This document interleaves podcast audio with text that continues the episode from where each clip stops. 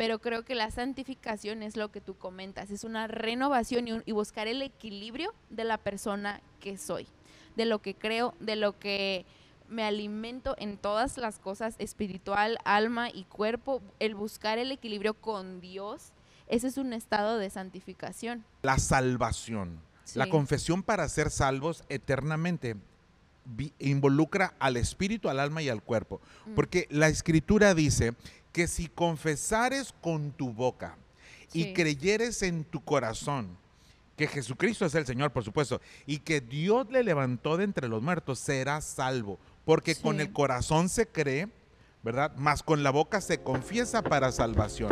Entonces ahí incluye los tres. Sí.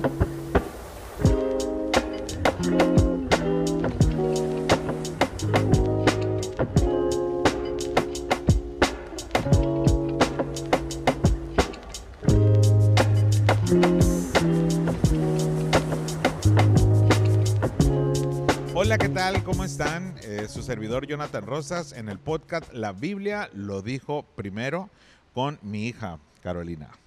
Hola, qué gusto volvernos a ver o a escuchar, dependiendo en qué plataforma nos estés eh, sintonizando, quizá. Viendo o escuchando, Ajá. ¿verdad?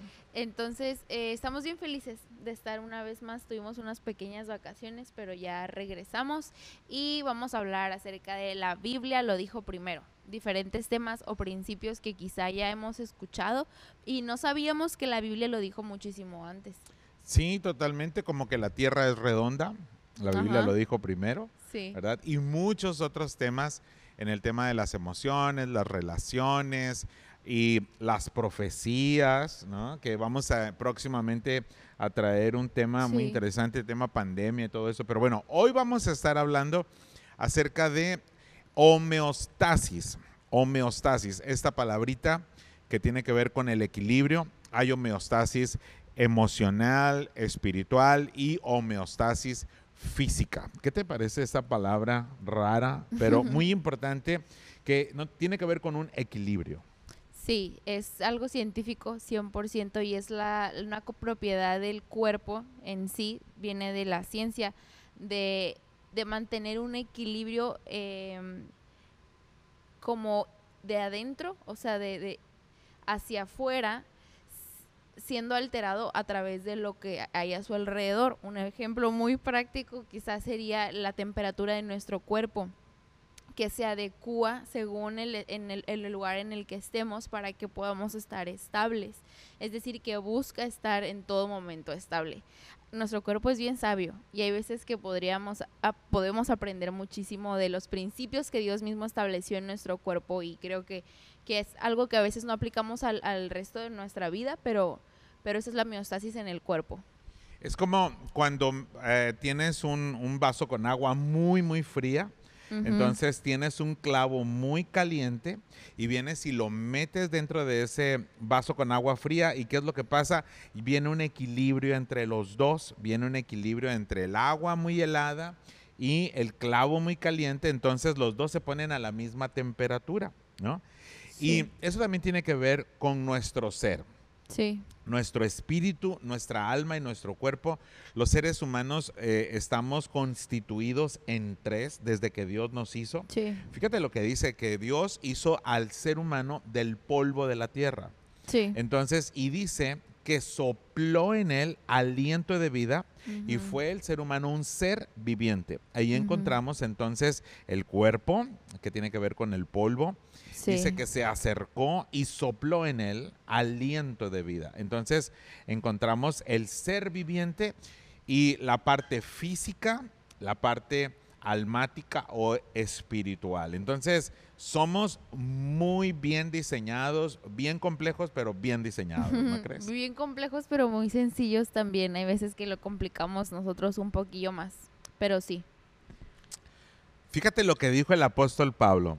El mismo Dios de paz les santifique por completo todo vuestro ser, vuestro espíritu, alma y cuerpo sean guardado irreprensible hasta la venida del Señor. ¿Qué quiere decir eso? Mm, Que somos seres espirituales y la palabra que usa como homeostasis es santificar. Y santificar no tiene que ver, no tiene que ver con otra cosa más que apartar, purificar, limpiar.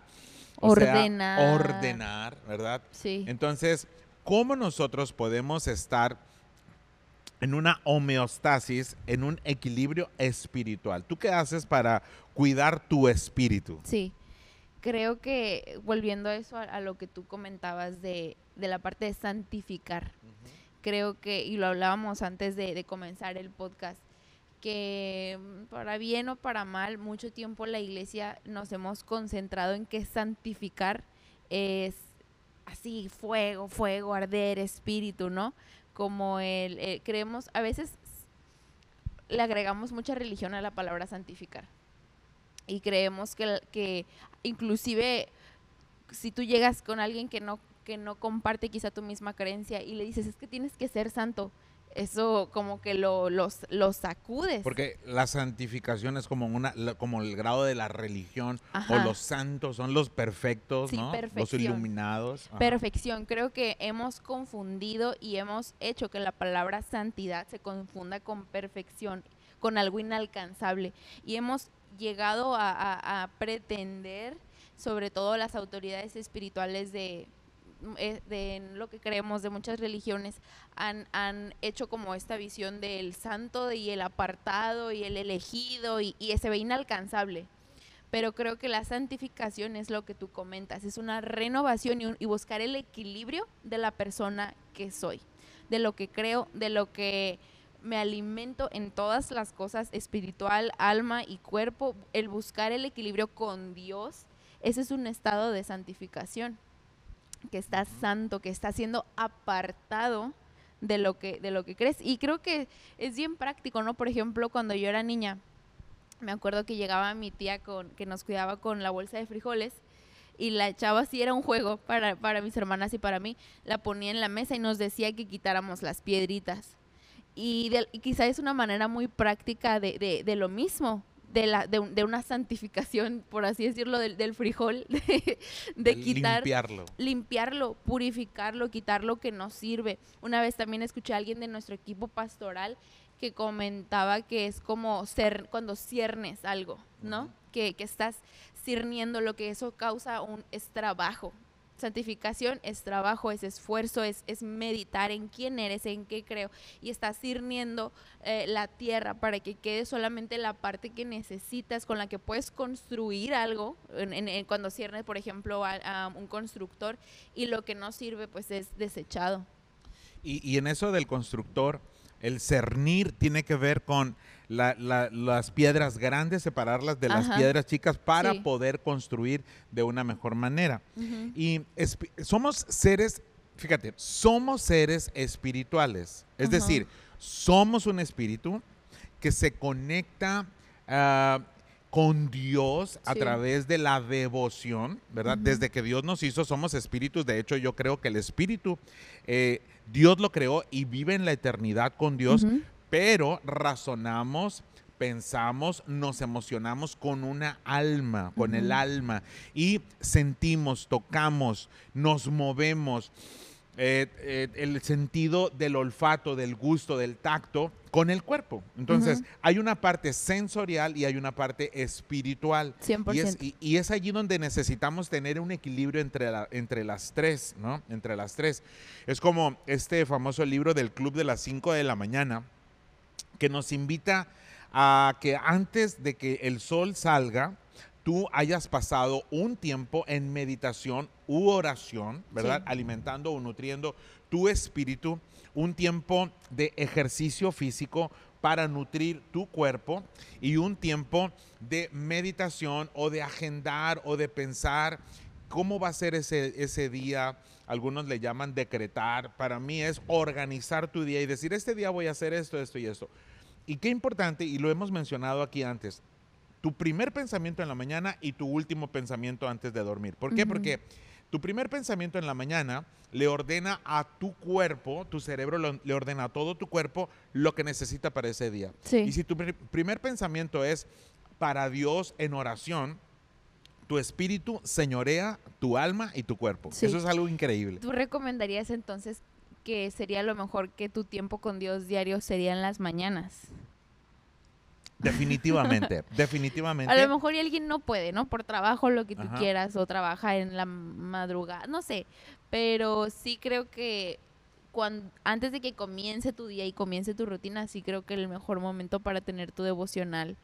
Hay, hay, hay algo especial Ajá. en hacerlo antes de que comience tu día. Para mí, antes de que el sol salga, Mm. debería de ser. Porque los antiguos y, y en todas las culturas, eh, eh, la salida del sol es muy importante. Imagínate levantarte en la mañana y antes de que el sol salga, levantar las manos, adorar a Dios, darle gracias a Dios por ese día, decirle como los grandes patriarcas de la antigüedad en la Biblia, Dios, Yahvé, nos ponemos en tus manos, vamos a ir a trabajar, gracias por el fruto de la tierra, gracias por todo lo que tú nos vas a dar, necesitamos tu fuerza, necesitamos, y llenar el ruaj, que es el espíritu. Sí. Esa palabrita en, En en- hebreo. en hebreo que es ruaj, que es espíritu.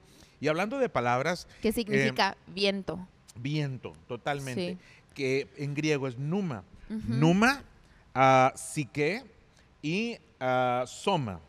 Y, y esas tres palabras tienen que ver con espíritu, alma y cuerpo. El neumático, ¿no? De ahí viene el neumatólico, neumatólogo, perdón, que es viento. Y Ujú. luego la psique, que de donde viene la palabra psicología, Psicología. ¿no? Que tiene Sí. que ver con, con el alma, las emociones Tus y toda esa parte, tu el- la carácter, memoria, sí. memoria a largo plazo y todas estas cues- cuestiones emocionales. Sí, y neurológicas también. Ajá, totalmente. Es bien curioso porque mm, una es, uno solo. Somos uno solo, o sea, no hay tal cosa. Sí, somos tripartitos, pero es como, me encanta, es como la Trinidad, es uno también, ¿sabes? O sea, es eh, el Padre, el Hijo y el Espíritu Santo, pero es Dios. Es Dios. Y en nosotros es nuestra alma, nuestro cuerpo y nuestro espíritu, pero al final es Carolina, es Jonathan. Y las tres no, no conviven, sino que es uno solo, no sé quizá cómo ponerlo en palabras. Tú diste un ejemplo muy bueno hace rato que fue como el, que son como las dos vías del tren y la vida espiritual y la vida nat- natural o, material está ocurriendo al mismo tiempo, las dos al mismo tiempo. Y si tú no estás despierto o estás como consciente de una, eh, usualmente es la espiritual, no estás, no estás yendo a la velocidad que podrías ir, no estás yendo al alcance que podrías ir. Si hay una vía que no está o que está ausente, am, obviamente no, no puede ir de una manera correcta ese tren. Entonces es bien importante estar consciente de que las dos están ocurriendo al mismo tiempo. Y, y eso es bien importante. Que así como tu cuerpo necesita de alimento, necesita de, nutri- de nutrirse, necesita de crecer, también tiene que haber un crecimiento tanto en el alma, en tu capacidad de, ah, de tu carácter, tu sabiduría, pero también espiritualmente. Una vez escuché un ejemplo, creo que ni fue un ejemplo, fue algo que Dios me habló cuando estaba más joven, como a los 15, 16, que me di cuenta de lo poco que tenía desarrollada la parte emocional y mi parte espiritual. Eh, porque Dios, me acuerdo que ni sé dónde estaba, pero vi que un niño se cayó y que lo y que se cayó y se levantó así instantáneamente como que no nadie me vio eh, ya me levanto no Eh, y me dijo viste que ese niño se cayó y sí ¿qué se cayó? O sea, y sí sentí que fue como una conversación de estas conversaciones muy largas y profundas, pero que duran un segundo con Dios, ¿no? Que es como que lo piensas así bien rápido. Eh, y yo, se cayó su cuerpo, ¿no? O sea, se cayó físicamente. Y luego me, me- me dijo, qué, qué extraño, cómo tienen la capacidad ustedes de cuando se caen físicamente levantarse rápido, porque qué vergüenza, porque sacúdete y, y levántate. Pero cuando, cuando tienes ese tipo de situaciones espiritualmente o emocionalmente, usualmente te quedas ahí tirado. ¿Quién se queda tirado si se cae en la calle, no? O sea, nadie. Entonces, es bien importante estar conscientes de que tenemos una vida emocional y una vida espiritual.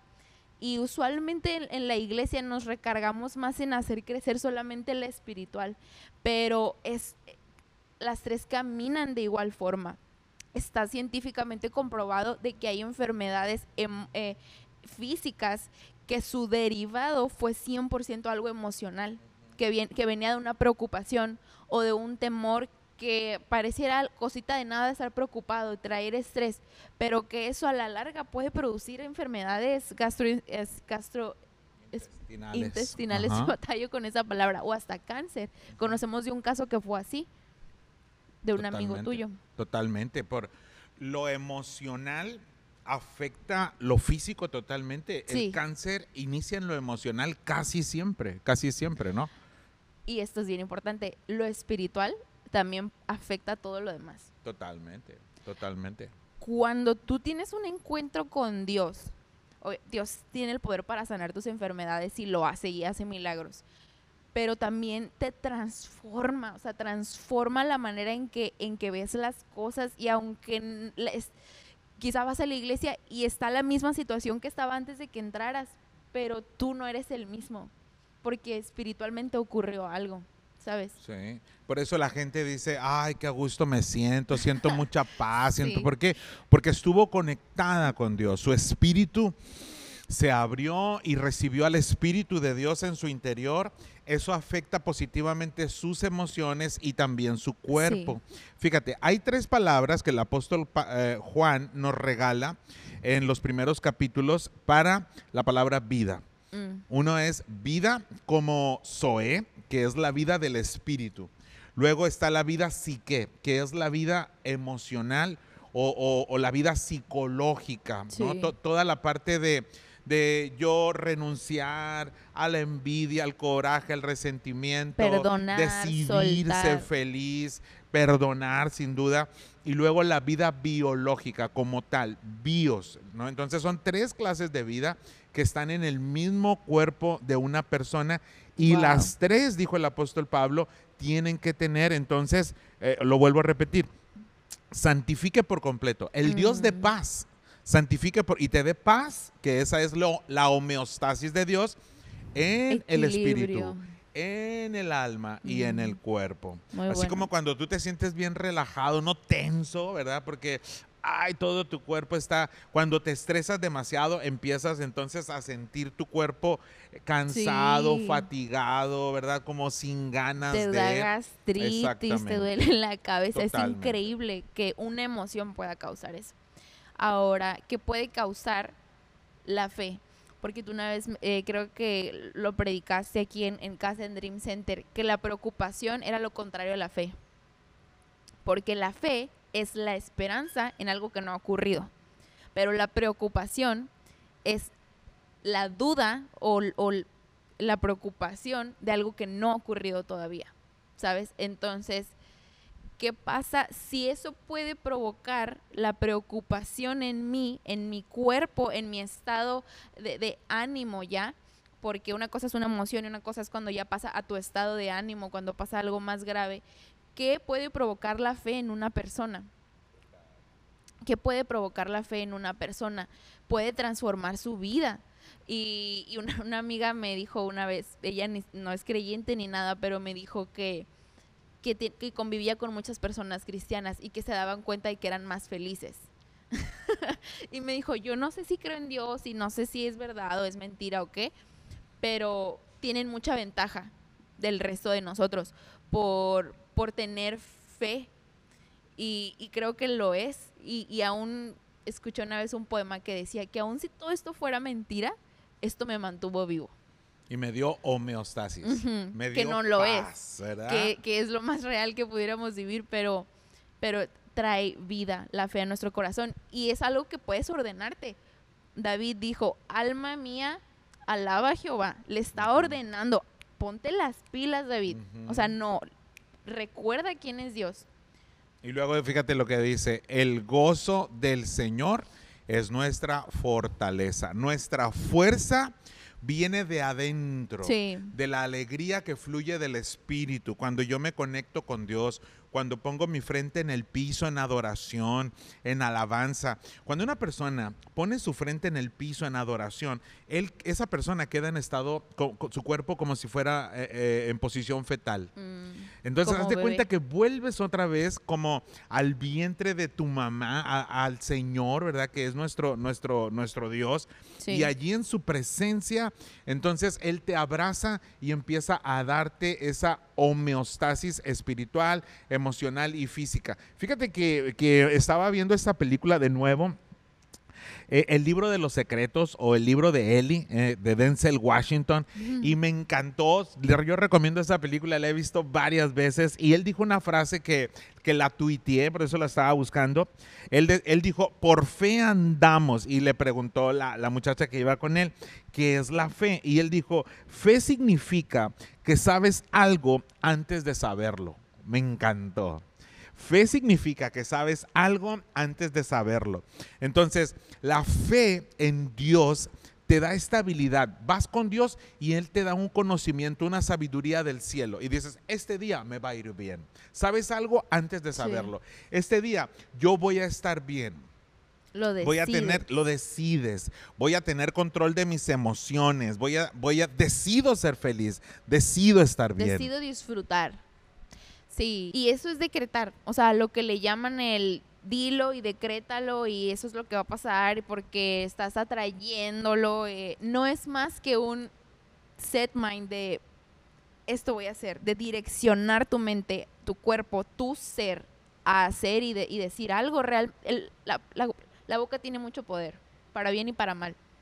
Entonces es bien importante el, el saber eso y el atender todas las partes de tu ser muchas veces en, como cristianos como que omitimos la parte emocional o, queremos también, porque eso es bien importante, el saber que la parte del alma también es importante, alma como la parte de psique, psicológica. Y, y sí, eh, Dios hace milagros y Dios hace poder, pero hay ocasiones que es, algo que está aquí y no, y no estamos para nada peleados con eh, psicólogos, ¿sabes? Creo que hay poder en eso y que todo lo que hay bueno en este mundo fue una herramienta que Dios le dio al ser humano para realizarse. Em, y creo que es importante poder estar consciente de la importancia que hay en todo y que no es débil quien, quien abre su corazón y quien expone su corazón a algo que está viviendo y que no todo es un échale ganas, hermano. No, no, échale ganas, Dios es bueno y sino que hay cosas que, que hay que atender. ir más profundo, ¿verdad? Porque el espíritu es interno y profundo, el alma, la mente, los recuerdos también son internos y profundos. Fíjate, qué, importante es el tema de, la salvación. La confesión para ser salvos eternamente involucra al espíritu, al alma y al cuerpo. Mm. Porque la escritura dice que si confesares con tu boca y creyeres en tu corazón que Jesucristo es el Señor, por supuesto, y que Dios le levantó de entre los muertos, será salvo. Porque con el corazón se cree, ¿verdad? Más con la boca se confiesa para salvación. Entonces ahí incluye los tres. El espíritu, yo confieso con mi boca, creo en mi corazón, es decir, con mi espíritu, mi alma, mi mente.